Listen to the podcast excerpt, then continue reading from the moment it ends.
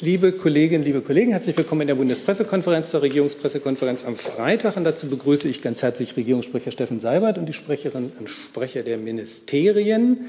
Ähm, und wir beginnen wie immer am Freitag mit den öffentlichen Terminen der Kanzlerin. Herr Seibert, bitte.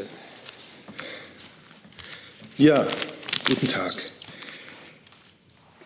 Ich hatte Ihnen ja schon gesagt, dass die Bundeskanzlerin morgen und dann bis einschließlich Montag auf Einladung des israelischen Premierministers Naftali Bennett in Israel sein wird. Das können wir jetzt also überspringen. Am Dienstag wird sie dann den italienischen Präsidenten Sergio Mattarella im Kanzleramt zu einem Gespräch empfangen. Ich denke, man kann sagen, das zeigt nach dem gestrigen Besuch bei Premierminister Draghi in Rom, auch noch einmal die wirklich enge Partnerschaft Deutschlands und Italiens innerhalb der Europäischen Union und auch bilateral. Ähm, ebenfalls am Dienstag von 13 bis 15.30 Uhr nimmt die Bundeskanzlerin per Videokonferenz an einem virtuellen Sondergipfel der G20-Staats- und Regierungschefs zu Afghanistan teil. Auf Einladung des italienischen Vorsitzes wollen sich die G20 vor allem mit den humanitären Aspekten der Lage in Afghanistan befassen, gemeinsam nach Lösungen suchen, um die Not der Menschen im Land zu lindern. Die Bundeskanzlerin hatte ja schon begrüßt, dass die italienische Präsidentschaft diese Initiative zu diesem äh, Videogipfel ergriffen hatte. Der reguläre G20-Gipfel, das wissen Sie, ist dann Ende dieses Monats in Rom.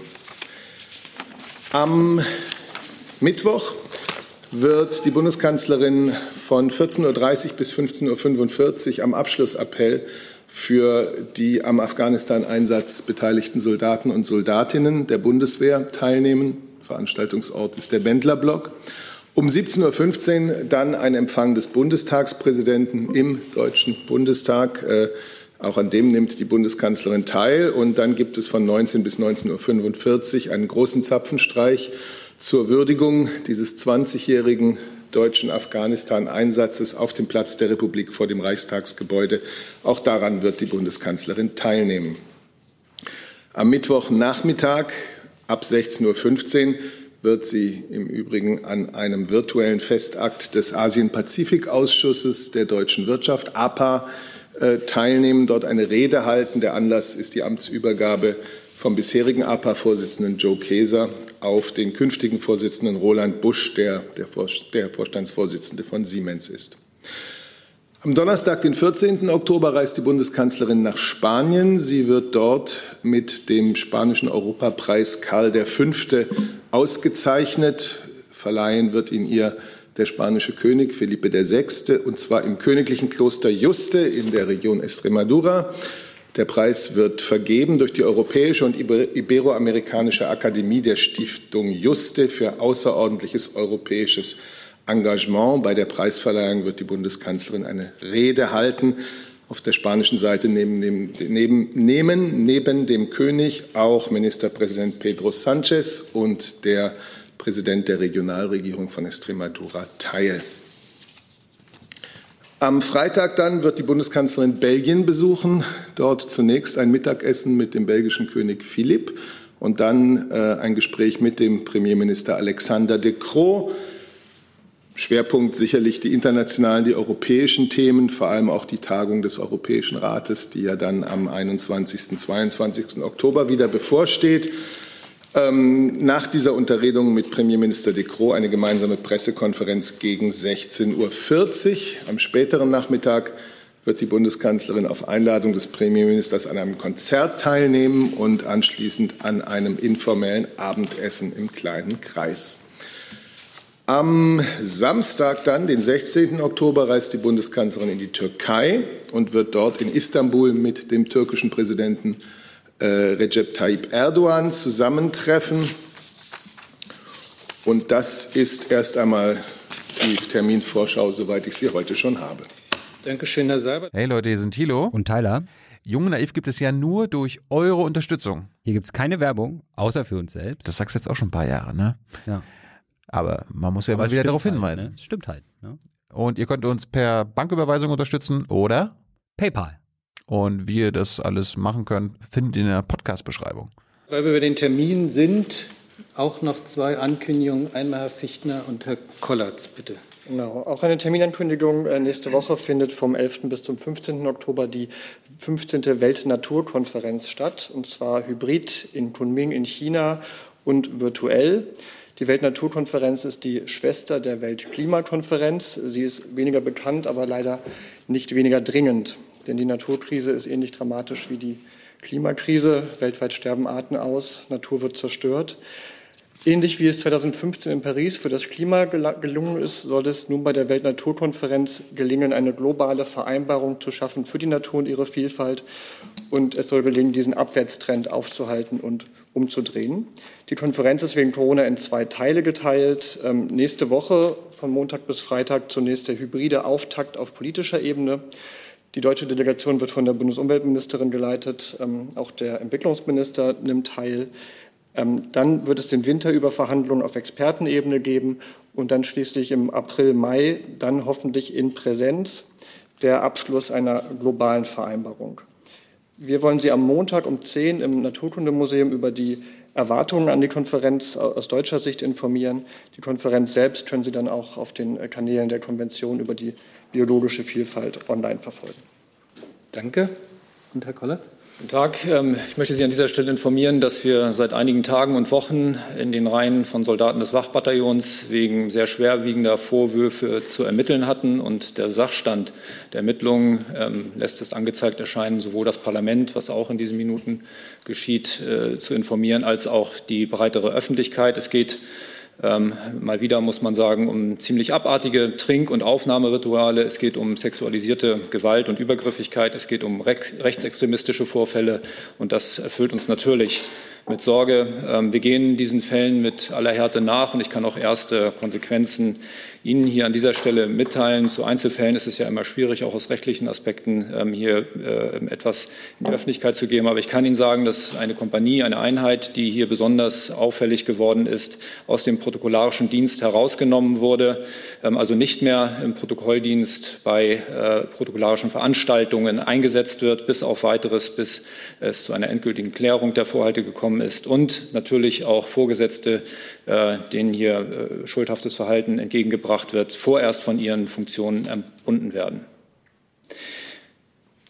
Diese Vorfälle, ich hier, äh, die ich Ihnen hier zur Kenntnis gebe, beschämen uns alle zutiefst. Es ist für uns Soldatinnen und Soldaten, auch für mich als uniformierten Menschen in der Bundeswehr, ähm, schwer erträglich, dass es erneut und in einigen Verbänden eben auch gehäuft zu Vorfällen dieser Art kommt und dann auch schon wieder äh, in rechtsextremen Kontext. Wer rechtsextrem oder durch Gewalttaten auffällt, wer die Würde seines Gegenüber nicht achtet, wer Hass sieht, schädigt nicht nur das Ansehen der Bundeswehr. Das ist schlimm genug. Aber diese Auswirkungen eines solchen Verhaltens gehen viel tiefer. Es bedeutet immer auch eine Spaltung der Gemeinschaft in der Bundeswehr, ähm, wie es auch in der Gesellschaft bei solchen Verhalten zu betrachten ist. Eine militärische Gemeinschaft, das möchte ich hier auch besonders betonen und hervorheben, ist immer und in besonderem Maße auf den Zusammenhalt der Menschen in der Bundeswehr angewiesen, unabhängig von Herkunft, Geschlecht, Hautfarbe, Religion. Wir nennen das Kameradschaft. Zivil spricht man hier von Solidarität oder einer Solidargemeinschaft. Wer sich extremistisch, menschenfeindlich äußert, greift diese Solidargemeinschaft in der Bundeswehr, genannt Kameradschaft, an. Er verhält sich unkameradschaftlich und begibt sich aus dieser Gemeinschaft heraus. Er gefährdet, aber das ist deswegen auch besonders ähm, mit Härte zu verfolgen, ähm, unsere Einsatzbereitschaft. Wir werden deswegen alle rechtlichen Möglichkeiten ausschöpfen, um Personen, die die Menschenwürde der Kameradinnen und Kameraden nicht achten, aus der Bundeswehr zu entfernen. In besonderem Maße gilt das natürlich für Rechtsextremismus. Mir ist es wichtig, deutlich zu machen, dass wir eine Nulltoleranzlinie äh, verfolgen. Und bei der geht es nicht nur darum, das Ansehen der Bundeswehr zu wahren, sondern eben, wie ich deutlich gemacht habe, insbesondere den Zusammenhalt und die Funktionsfähigkeit der Bundeswehr. Danke.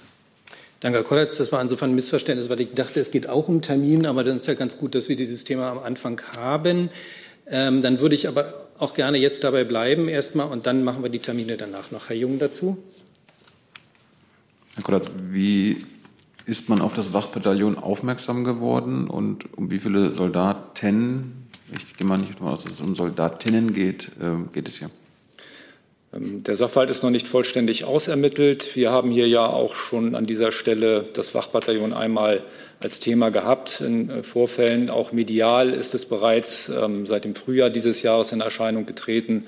Und ähm, das hat zu internen Ermittlungen geführt und äh, diese internen Ermittlungen haben weitere Kontexte hervorgehoben, die wir dann auch ausermittelt haben. Ähm, äh, und in diesem Zuge kam es jetzt zu weiteren Verdächtigungen. Wir sind dort im Bereich mehrerer Dutzend. Um welches Wachbataillon geht es genau? Es gibt nur eins, das Wachbataillon der Bundeswehr. Weitere Fragen dazu? Herr Rinke. Ganz kurze Nachfrage, um das einordnen zu können. Sie haben eben gesagt, äh, wir sind im Bereich mehrere Dutzend.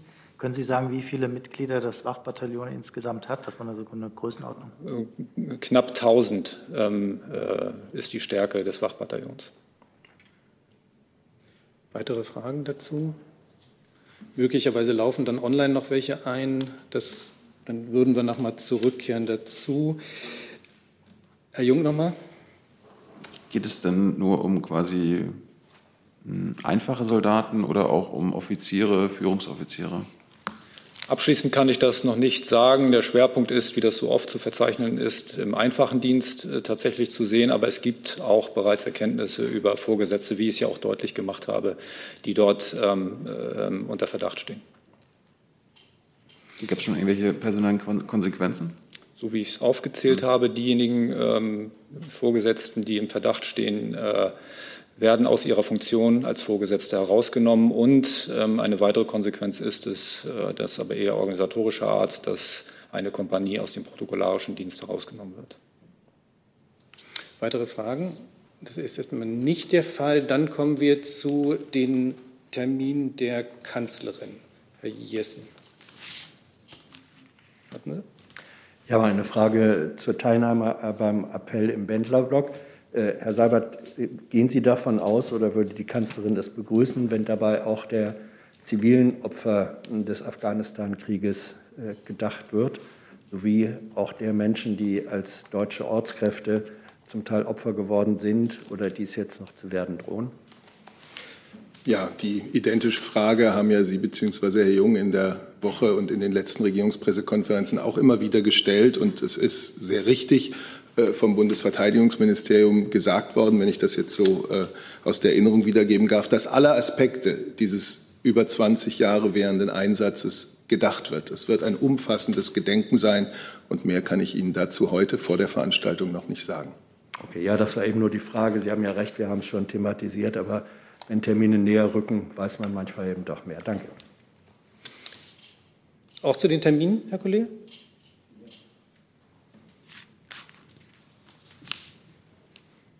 Herr Seibert, ähm, gibt es, was ist der Anlass des Besuches von Bundeskanzlerin in Istanbul? Gibt es da bestimmte Themen im Vordergrund?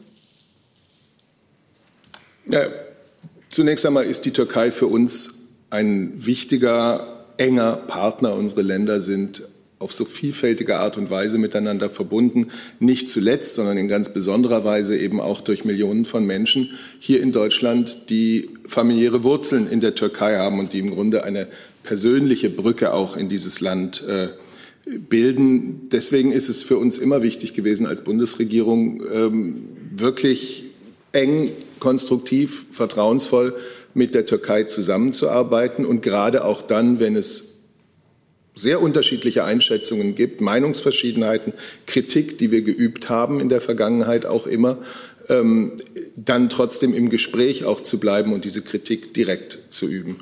Äh, es gibt verschiedene internationale Themen, die uns natürlich aufgrund auch der geostrategischen Lage der, der Türkei miteinander verbinden. Die Türkei ist ein NATO-Partner, auch das äh, äh kann äh, Themen sozusagen äh, bereitstellen. Das Thema der Migration ist ein wichtiges.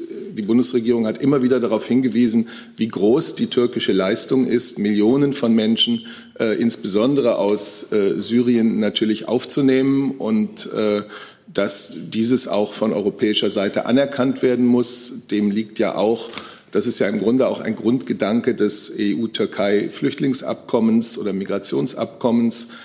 Ich denke, das sind die Themen, die da im breitesten Sinne auf dem Tisch liegen werden. Dazu noch Herr Rinke. Ja, zu den Terminen, zu den anderen so. beiden angekündigten Reisen. Ähm, Herr Seibert, ich hätte ganz gerne gewusst, nachdem die Kanzlerin ja auch äh, gestern in Italien war und davon von einem Abschiedsbesuch die Rede war, ob sie jetzt eigentlich noch durch alle EU-Staaten reist, um sich zu verabschieden. Nein. Warum nicht? Also wie, wie erklärt sich dann die Auswahl von zum Beispiel Belgien, Spanien, Italien?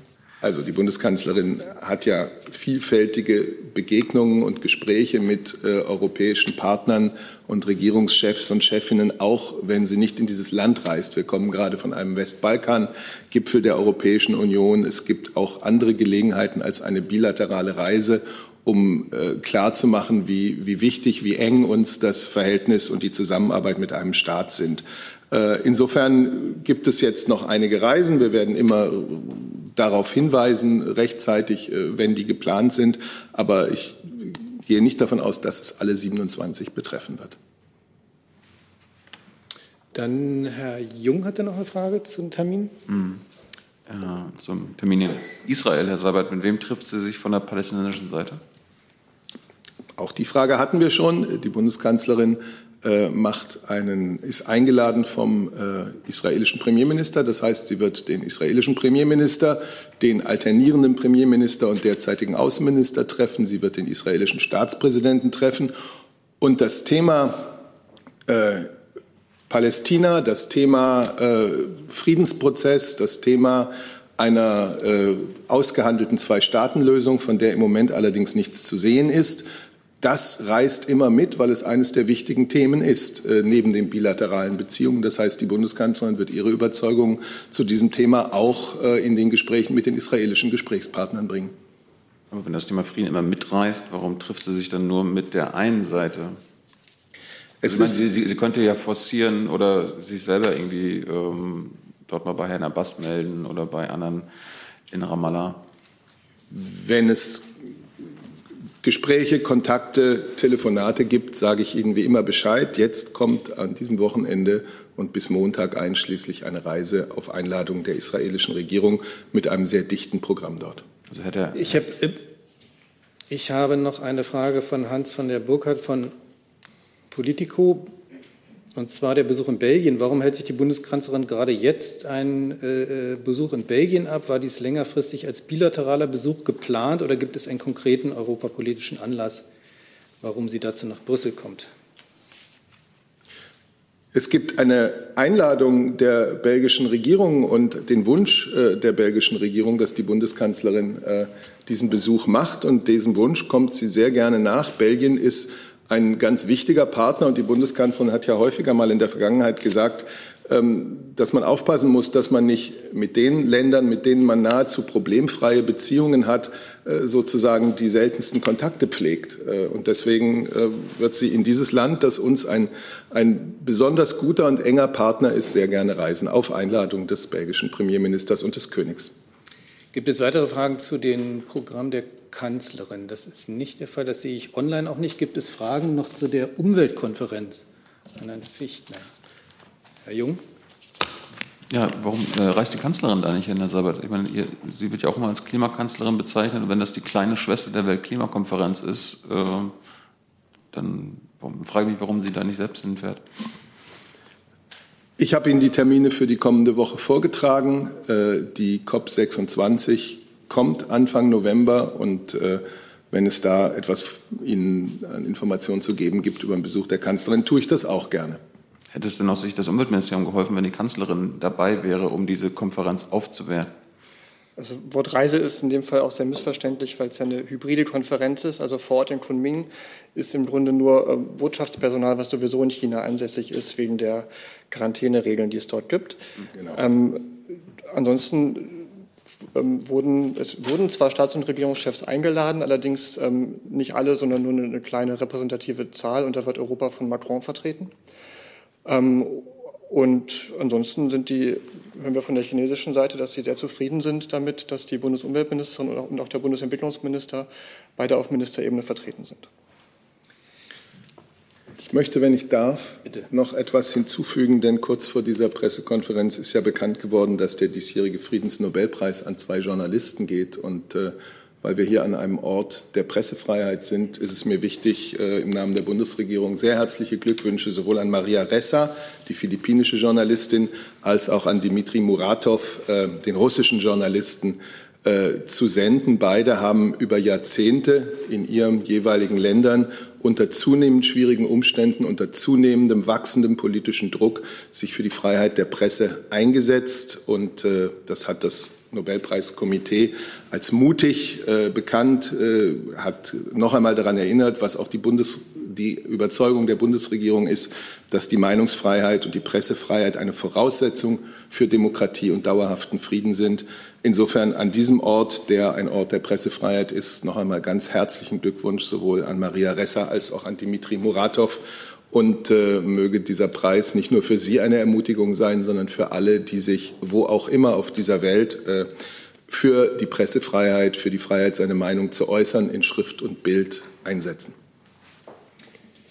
Dankeschön dafür. Gibt es dazu noch Fragen? Das ist nicht der Fall. Dann bevor wir noch den Platz von Herrn Kollerzog eintauschen. Pardon, noch eine Frage, die ich dann doch noch aufrufe, obwohl wir das ja abgeschlossen haben, aber ich wollte den Kollegen zumindest die Chance geben, noch nachzufragen. Und zwar fragt Thomas Nils ans, an Sie, an das äh, Verteidigungsministerium, wie ist der, das, also der Vorfall aufgedeckt worden, beziehungsweise wem wurde er gemeldet? Kann soweit sagen, dass es sich um äh, interne Ermittlungsergebnisse und Meldungen aus dem Kameradstinnenkreis handelt, denen nachgegangen wurde. Und im Rahmen der disziplinaren Ermittlungen, die dann gefolgt sind, ergaben sich weitere Sachverhalte, die dann Ursprung der Ausweitung äh, dieser Überprüfung war. Also unterm Strich aus internen Meldungen heraus entstand das, äh, der Bedarf für weitere Ermittlungen. Dankeschön dafür. Dann habe ich im weiteren Verlauf dann noch Fragen ans BMG. Vielleicht könnten Sie dann auch den Platz wechseln. Danke. Dann machen wir weiter mit einer Frage ans Auswärtige Amt, und zwar von an Beatrice Klaasmann von dpa. Ähm, zu dem Thema Ortskräfte aus Afghanistan verfügt das Auswärtige Amt inzwischen über eine Namensliste der Ortskräfte, die eine Aufnahmezusage für Deutschland erhalten haben und wie viele Menschen stehen auf dieser Liste. Bitte dazu sagen, ob mit oder ohne Angehörige. Und äh, sie hat gleich die Nachfrage dazugefügt, das lese ich auch vor. Hat es auch noch Veränderungen auf der Liste weiterer schutzbedürftiger Personen, sogenannte Menschenrechtsliste, gegeben? Oder steht hier noch die im September genannte Zahl von rund 2600 Personen plus Kernfamilien?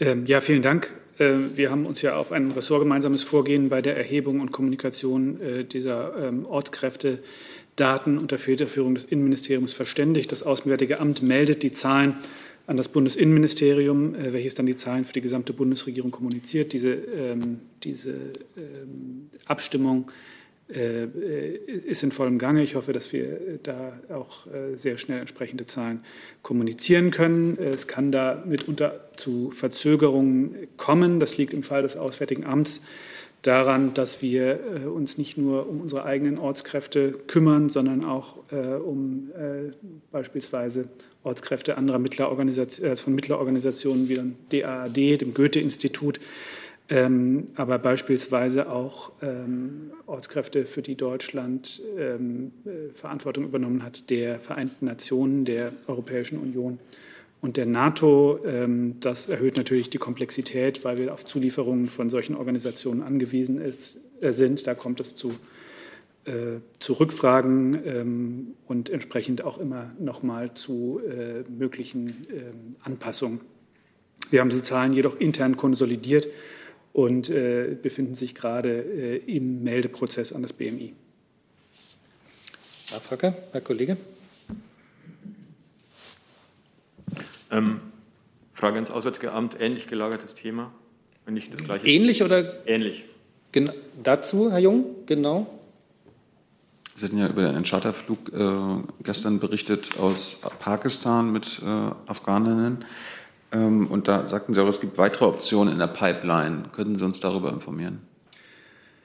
Ich kann über diese weiteren Optionen hier von dieser Stelle ähm, noch nicht sagen, weil äh, die weiteren Optionen sich noch in Prüfung befinden. Das ist ein sehr sensibler Prozess. Sie wissen, dass wir für alles, was wir dort tun, auf Zustimmung oder zumindest Duldung äh, derjenigen angewiesen sind, die dort äh, vor Ort die Kontrolle ausüben. Ähm, für Optionen, die ähm, Drittstaaten, beispielsweise Nachbarstaaten, betreffen, sind wir auch auf deren Mitwirkung angewiesen. Und deswegen muss ich um Verständnis bitten, dass wir hier für Optionen, die wir zwar im Moment vorbereiten, aber die wir noch nicht aktivieren konnten, hier keine Auskunft geben darf. Ich kann Ihnen aber sagen, dass wir verschiedene Optionen, an verschiedenen Optionen sehr konkret dran sind, um die Ausreise von Menschen, für die wir Verantwortung tragen, aus Afghanistan äh, zu erleichtern und vor allem auch zu beschleunigen.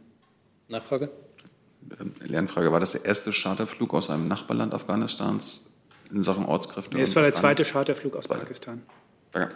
Wir haben, also ich hatte äh, in der letzten RECPK am Mittwoch hier ja vorgetragen, äh, die Zahlen für Visa, die wir vergeben haben im Rahmen dieser äh, Operation in den Nachbarstaaten. Die größte, die bei weitem größte Zahl ähm, ist von unserer Botschaft in Islamabad vergeben worden, ungefähr 650. Also das äh, zeigt, da hat es tatsächlich, äh, gibt es tatsächlich in einem gewissen Umfang äh, gelingt es Menschen, die Grenze zu überqueren und zu unserer Botschaft in Islamabad zu kommen. Und so wie wir das in Aussicht gestellt haben, ist bei Vorliegen einer entsprechenden Aufnahmezusage, dann äh, wird dann dort auch sehr schnell und unkompliziert ein Visaverfahren durchgeführt.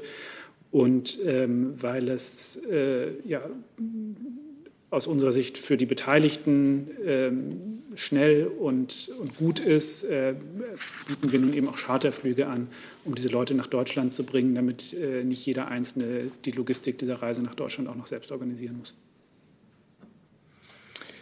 Herr Kollege mit einer ja, ähm, Frage zum Thema, ähm, Markus Pohl vom Politikmagazin Kontraste, Frage zum Thema ähm, Visaerteilung für den Familiennachzug.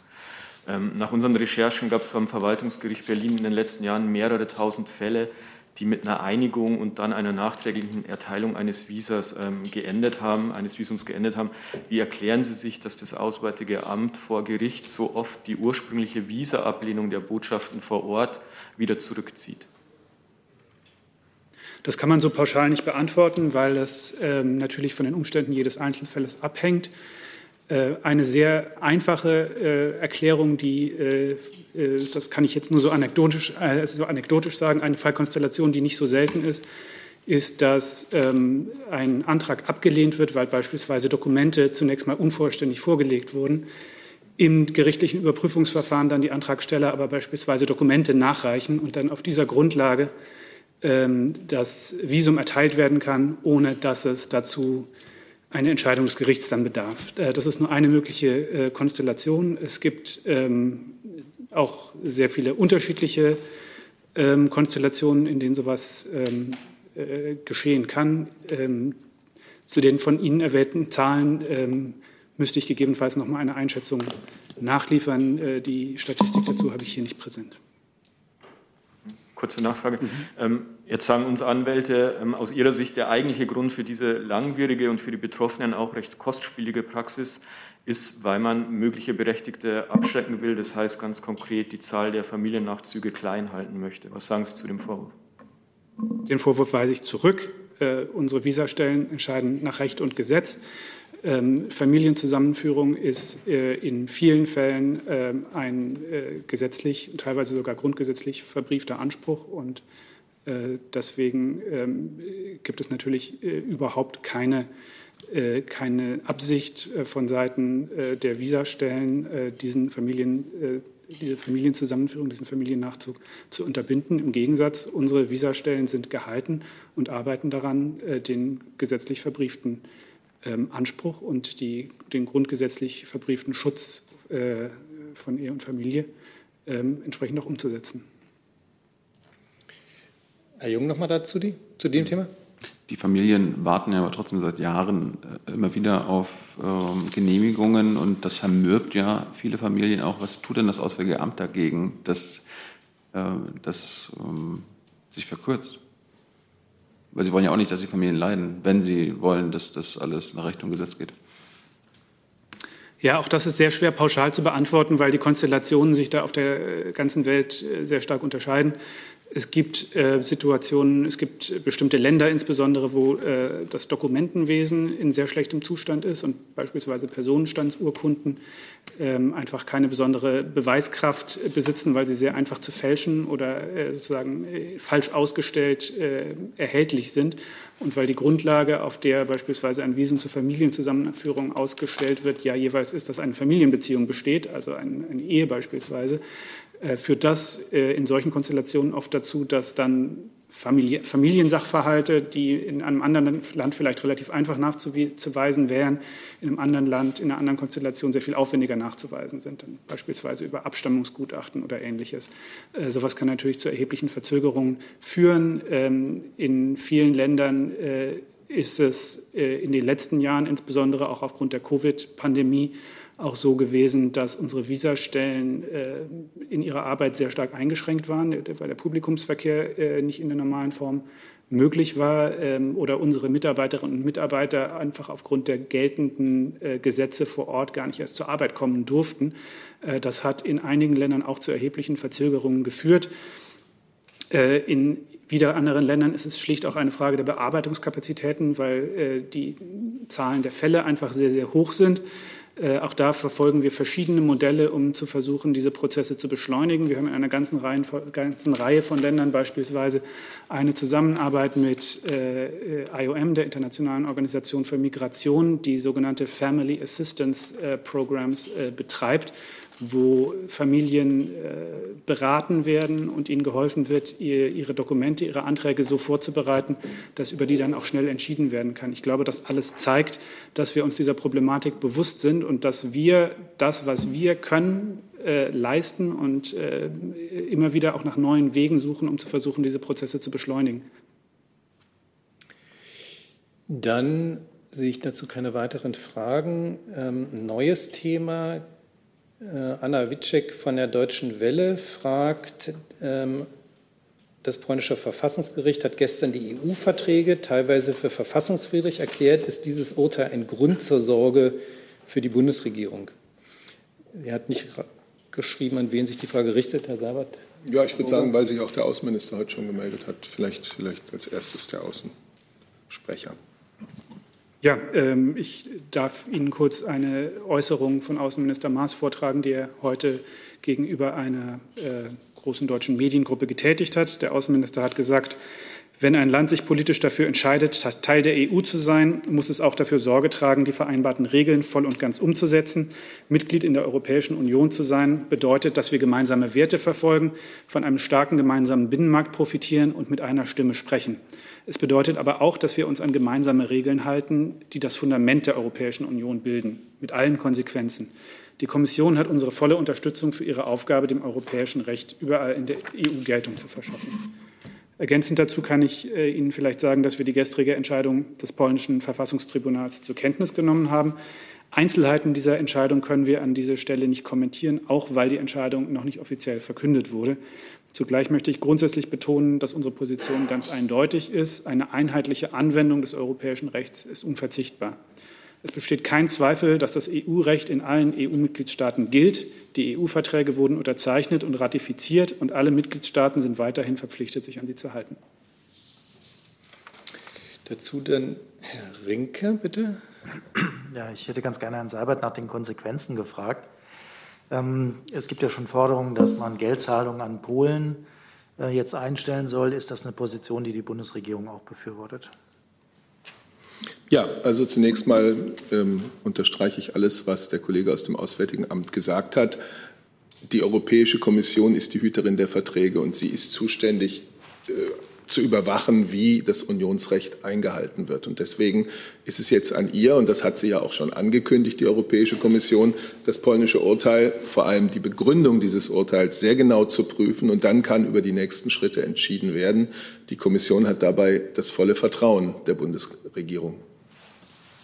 Das heißt, wenn ich kurz nachfragen darf, es gibt jetzt keine eigene deutsche Position, was ähm, mögliche Konsequenzen angeht. Naja, die deutsche Grundüberzeugung hat der Kollege aus dem Auswärtigen Amt ja jetzt auch gerade äh, noch einmal sehr klar gemacht.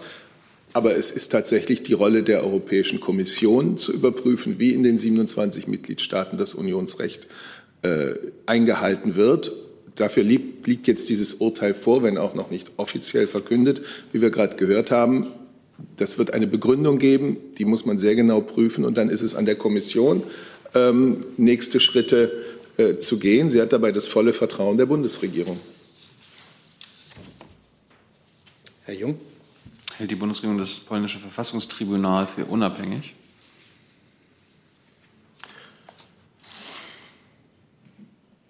Ich habe dazu äh, hier für die Bundesregierung keine äh, Einschätzung vorzutragen. Äh, Herr Seibert hat äh, gesagt, es ist Aufgabe der Europäischen Kommission, über die Einhaltung der Verträge zu wachen. Dazu gehört auch die Einhaltung der Rechtsstaatlichkeitsprinzipien.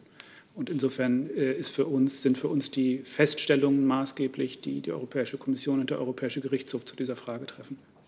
Wir hatten ja auch immer wieder hier das Thema polnisches Justizsystem. Äh, die Vorsitzende des Verfassungstribunals ist eine enge Vertraute des äh, PiS. Gründers und äh, Parteivorsitzenden und ähm, im Grunde wird das Verfassungstribunal ja von der polnischen Regierung kontrolliert, dementsprechend die Frage nach der Unabhängigkeit. Genau, mit dieser Frage haben sich, haben sich ja, wie gesagt, der Europäische Gerichtshof und die Europäische Kommission befasst mhm. und die unterstützen wir in ihrer Rolle. Weitere Fragen zum Thema Polen? Das ist nicht der Fall. Fragen zu anderen Themen? Herr Jessen. Wäre eine Frage ans BMAS, wenn es im Saal ist. Oh ja.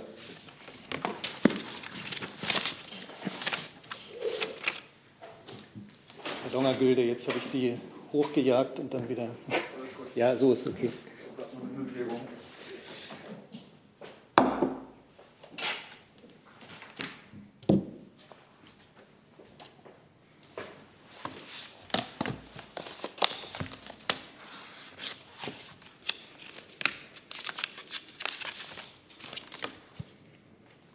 Es geht um die äh, Frage der geplanten Anhebung der Hartz-IV-Regelsätze ähm, ab 22 um drei Euro. Wurde vor wenigen Minuten ja auch vom Bundesrat gebilligt.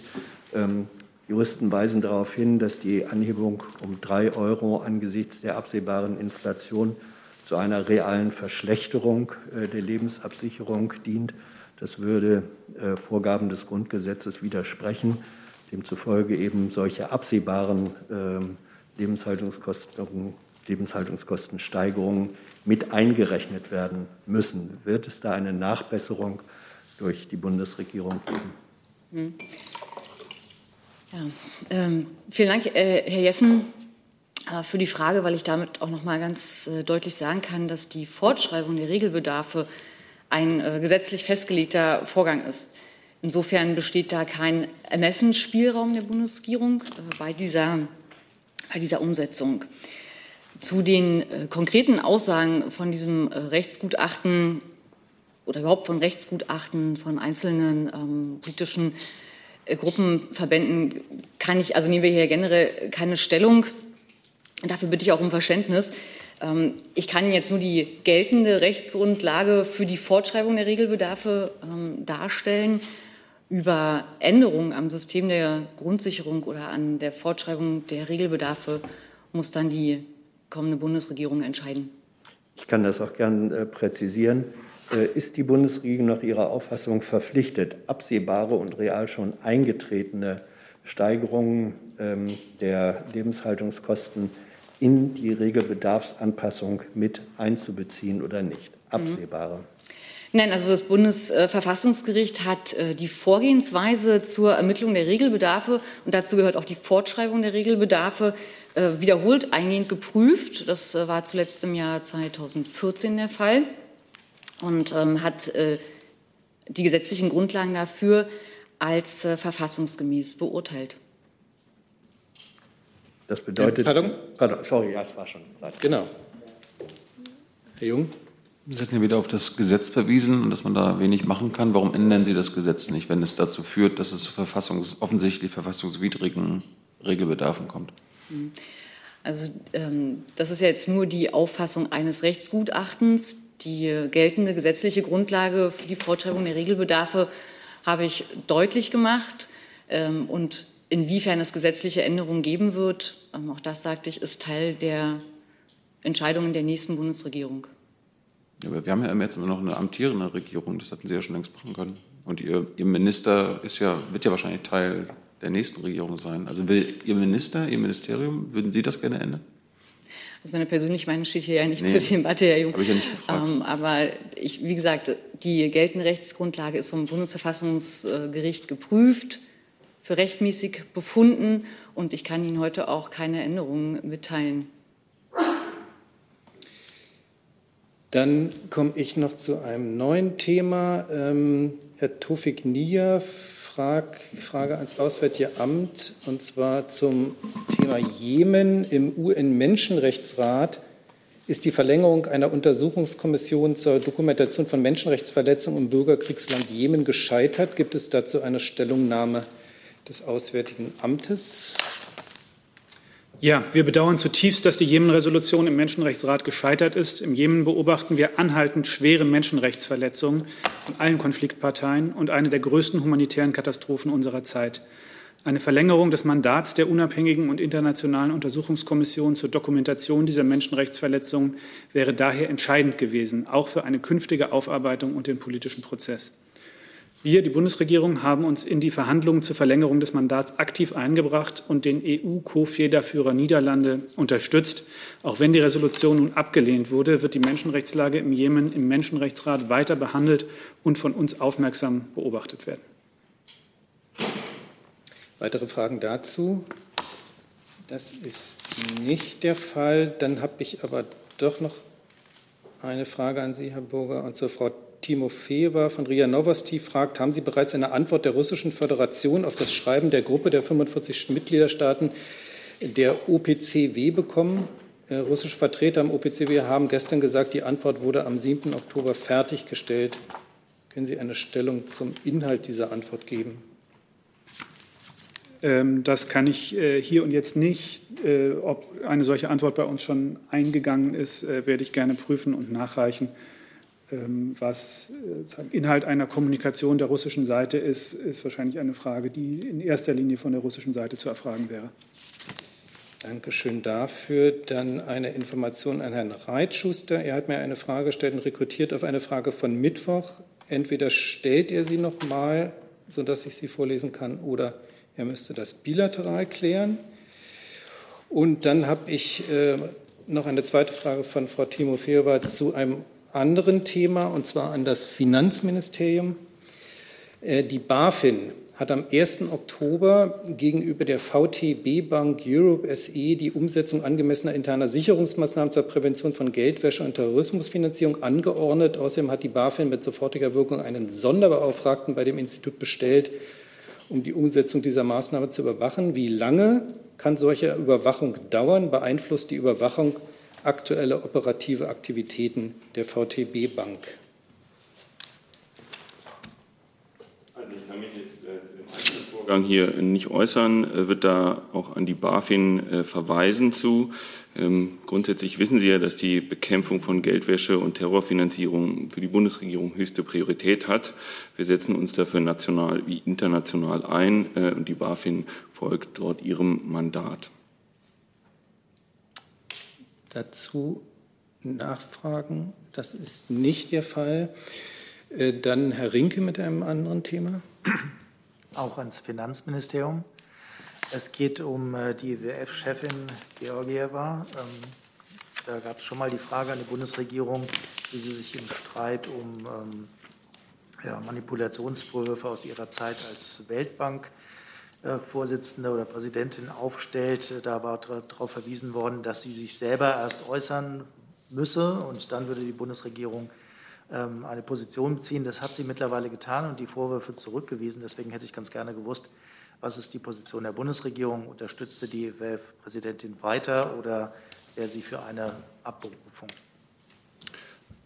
Sie haben ja schon darauf hingewiesen, Herr Rinke, dass sich meine Kollegin ähm, hier zu dem Thema auch schon geäußert hat. Ähm, wir, wir, haben jetzt auch ähm, die Möglichkeit, noch darauf hinzuweisen, dass die Anteilseigner des IWF sich entschieden haben, äh, zeitnah sowohl den Verfasser des Berichts, um den es geht, äh, zu hören, als auch Frau Georgieva äh, die Gelegenheit zu geben, Stellung zu nehmen. Es geht dabei um ein offenes und transparentes Verfahren, das eben bei den Anteilseignern des IWF läuft.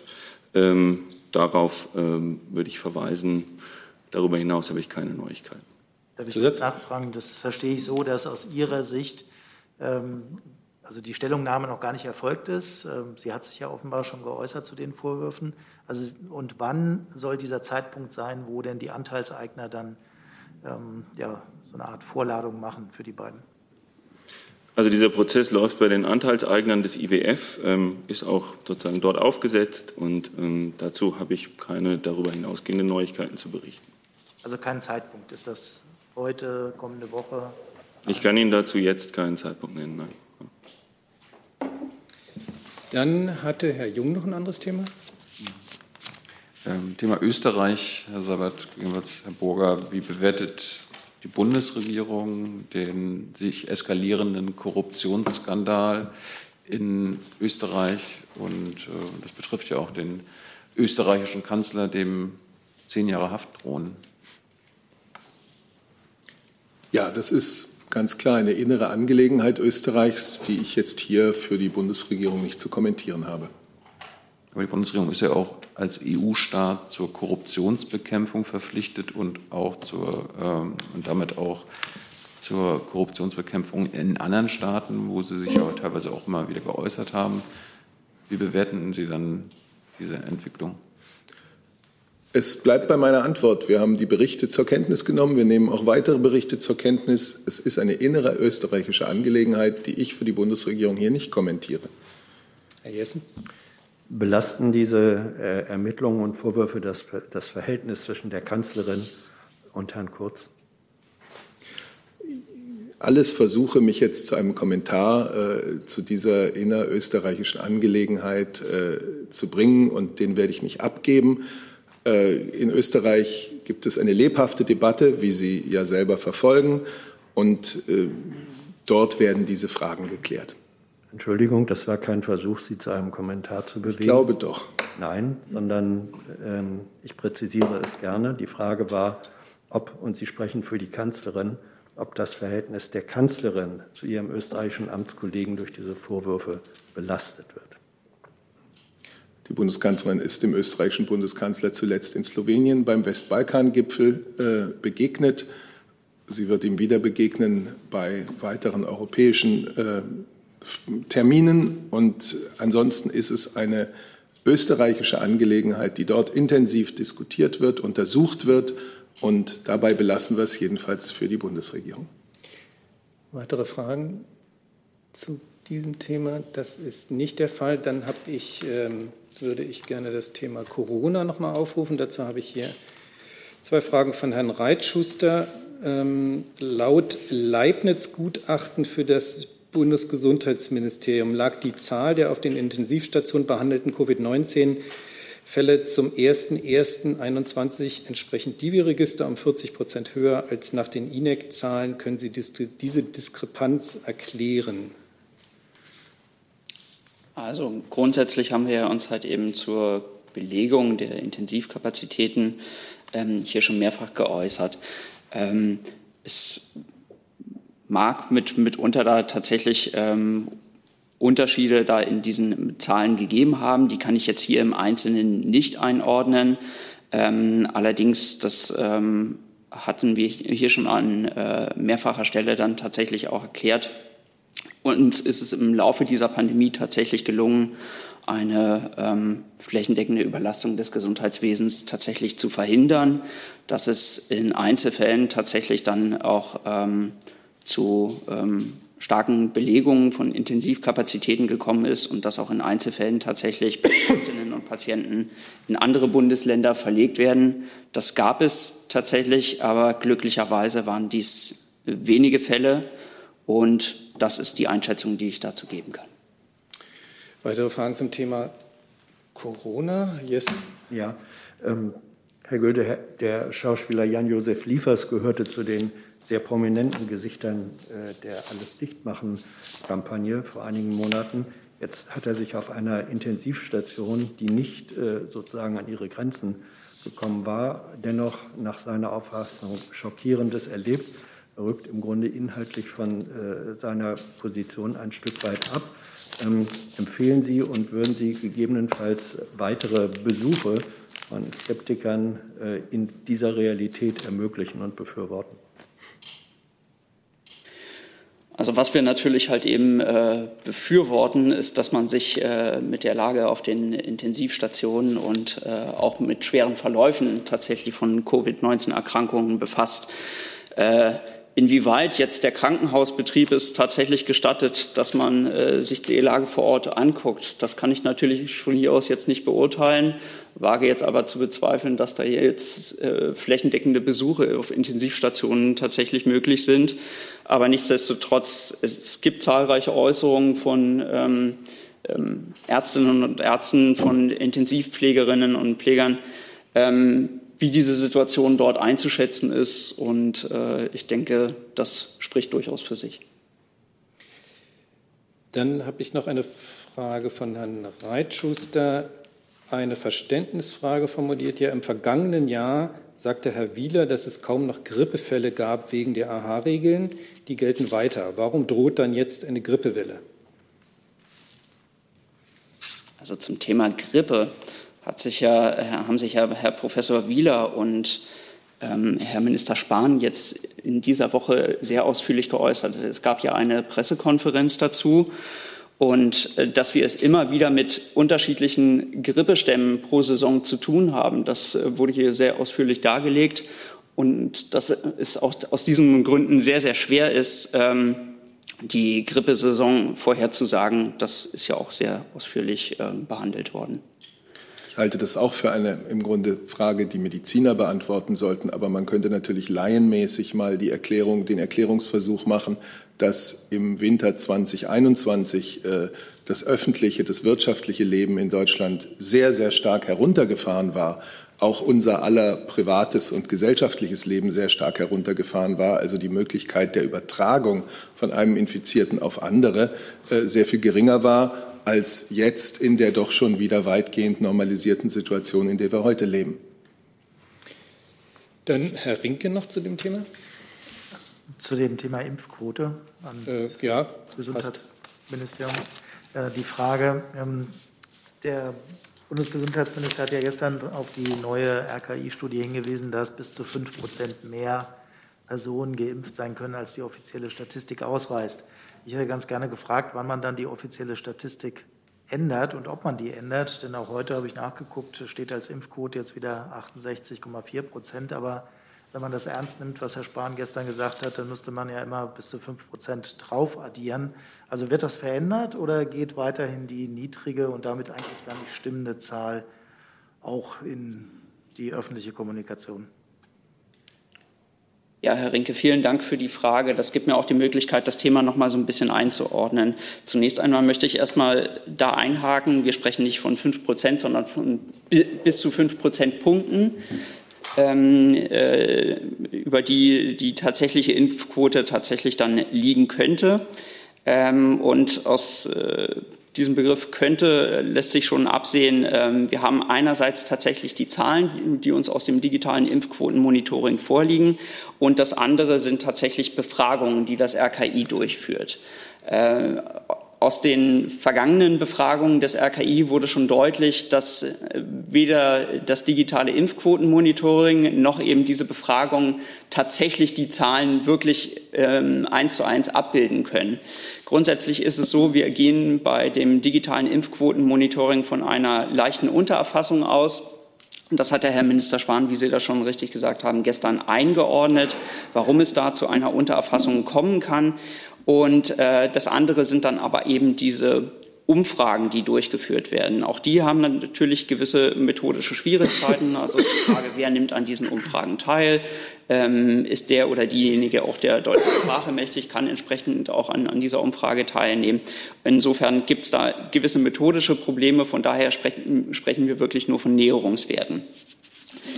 Wir haben die ähm, die Umfrage des äh, Robert Koch Instituts zum Anlass genommen, da beim äh, das RKI noch mal zu bitten, genauer nachzuforschen in diesem Bereich. Und äh, deswegen hat das Robert Koch Institut die Meldung der Ärzte verglichen mit den tatsächlich ausgelieferten Impfdosen und hat festgestellt, dass die tatsächliche Impfquote um bis zu fünf Prozentpunkte höher liegen kann als äh, bislang angenommen. Aber noch einmal, das, das sind halt eben Näherungswerte. Von daher die offizielle Impfquote, das, da beziehen wir uns auf das digitale Impfquotenmonitoring, das was uns tatsächlich geliefert wird und an Zahlen vorliegt. Und das andere, das muss man aufaddieren. Aber wie gesagt, das sind, in, äh, das sind Näherungswerte, mit denen wir es da zu tun haben. Und vielleicht auch noch mal, um, um, um das zu ergänzen, das äh, RKI hat auch eine weitere Studie in Auftrag gegeben, ähm, die zurzeit aber eben noch läuft und äh, mit mehr Befragten äh, stattfinden soll und auch mehrsprachig. Herr Rinke? Ja, nur noch mal eine Nachfrage, damit ich es verstehe, weil wir wollen ja die korrekten Zahlen berichten. Aber eigentlich müssten Sie doch dann einen kleinen Zusatz machen, dass diese Zahlen höchstwahrscheinlich nicht stimmen. Das hatten wir tatsächlich gesagt. Also, äh, dass wir von einer leichten Untererfassung äh, beim digitalen Impfquotenmonitoring ausgehen. Weitere Fragen zum Thema Corona? Hey Leute, hier sind Thilo. Und Tyler. Jung und Naiv gibt es ja nur durch eure Unterstützung. Hier gibt es keine Werbung, außer für uns selbst. Das sagst du jetzt auch schon ein paar Jahre, ne? Ja. Aber man muss ja Aber mal wieder darauf halt, hinweisen. Ne? Stimmt halt. Ne? Und ihr könnt uns per Banküberweisung unterstützen oder PayPal. Und wie ihr das alles machen könnt, findet ihr in der Podcast-Beschreibung. Dann habe hab ich noch ein anderes Thema und dann Herr Entschuldigung, Jessen. darf ich vielleicht, Pardon, wenn wir noch ja, beim Thema Corona sind, Ja, dann hätte ich noch eine kurze Nachlieferung, weil es ja offensichtlich Herr Reitschuster zuhört. Er hatte mich in der vergangenen Woche nach einer äh, Studie aus der Universität Innsbruck gefragt. Dabei ging es um äh, schwere Covid-19-Verläufe und er hatte da einen Zusammenhang mit oder einen möglichen Zusammenhang mit der Impfung hergestellt. Wir haben uns diese Studie tatsächlich mal angesehen und diesen Zusammenhang, den er da hergestellt hat, den können wir bei bestem Willen nicht nachvollziehen. Vielleicht kurz, worum geht es dabei? Es ist eine sehr, sehr kleine Studie aus der Universität Innsbruck mit insgesamt äh, 37 Probanden. Und dabei geht es um einen, äh, einen besonderen Form äh, eines schweren Covid-19-Verlaufs, den sogenannten Zytokinsturm, mit anderen Worten ein äh, Überschießen der Immunreaktion.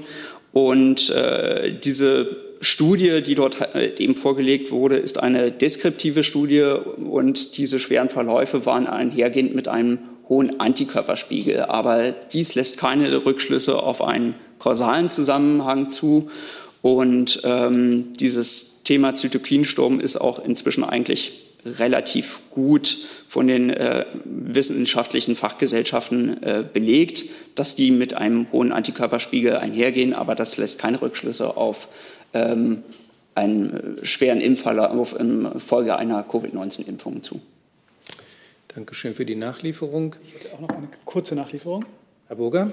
Ganz schnell zu der Frage von Frau Timofeva, ob ähm, die Antwort der Russischen Föderation auf äh, das äh, Schreiben von mehreren Staaten im Rahmen der OVCW eingegangen sei, kann ich Ihnen sagen, zum jetzigen Ze- Zeitpunkt ist eine solche Antwort bei uns nicht eingegangen. Dankeschön dafür. Dann gibt es aber trotzdem noch an Sie eine Frage von Frau Timofeeva. Eine Vertret, ein Vertreter der Cla äh, Claims Conference ähm, hat gestern mitgeteilt, dass aufgrund der Verhandlungen mit der Bundesregierung die jüdischen Opfer der Blockade von Leningrad materielle Leistungen erhalten können. Um wie viele ehemalige sowjetische Bürger handelt es sich und plant die Bundesregierung auch die Opfer der Blockade anderer Nationalitäten zu entschädigen? Ja, aber das ist eine Frage für das Finanzministerium. Eine, pardon, dann soll ich sie noch mal vortragen oder? Ähm, ich äh, habe dazu aktuell keine Informationen vorliegen. Ähm, ich müsste das gegebenenfalls nachreichen. Okay. Dankeschön. Dann Herr Jessen mit dem letzten neuen Thema für heute. Frage geht ans BMI, das ja auch die Islamkonferenz äh, veranstaltet. Heute ist Freitag, der Tag, an dem traditionell Muezzine zum Gebet rufen, analog dem Glockenläuten der christlichen Kirchen. Äh, begrüßt das BMI ähm, den Modellversuch in Köln, wo jetzt diese Form des, äh, der praktizierten Religionsfreiheit äh, erlaubt werden soll und sieht sie das als ein Modell auch für weitere ähm, islamische Glaubenshäuser in der Bundesrepublik an? Das müsste ich nachreichen. Das wäre schön, danke. Dann sind wir durch für heute. Ich bedanke mich ganz herzlich für die Aufmerksamkeit, schließe die Pressekonferenz und wünsche ein schönes Wochenende. Gleichfalls.